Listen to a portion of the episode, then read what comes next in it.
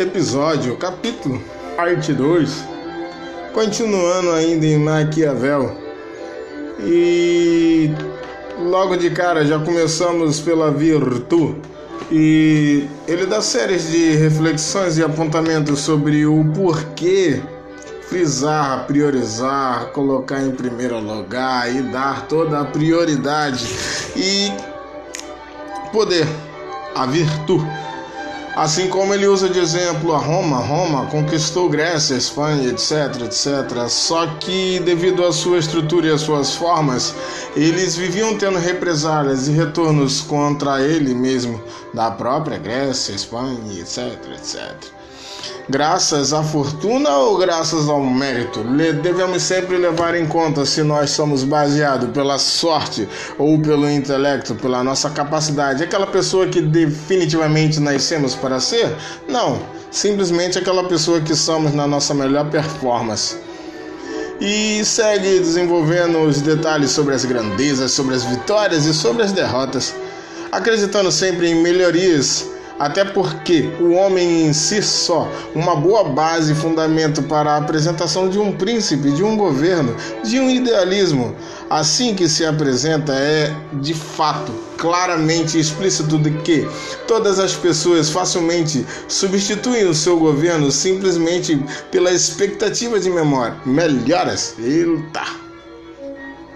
Enfim, nós estamos acompanhando bastante isso, né? A gente já tem escutado desde alguns anos atrás e todo dia praticamente sobre impeachment, impeachment, impeachment. Isso reflete bastante e é até interessante para um livro que foi escrito em 1500. Nós estamos apenas em 2021 e o, a contextualidade da história não tem mudado assim tantas coisas. Claro, a tecnologia faz coisas magníficas mas a frustração do povo pelo não cumprimento das promessas, isso é estarrecedor, isso é drástico, dramático, horrendo. E por aqui ele define a sorte como fortuna. De igual proporção e maior valor, ele trata a virtude como capaz de sobrepujar qualquer outra condição de um príncipe por causa do exemplo de Roma e diversos outros que ainda vamos falar pela frente, ele enfatiza que é totalmente necessário anteceder os fatos, observar a história, entender os erros e perceber a postura, as decisões, o porquê e para quê de cada um desses fatos que ele acompanhou na história.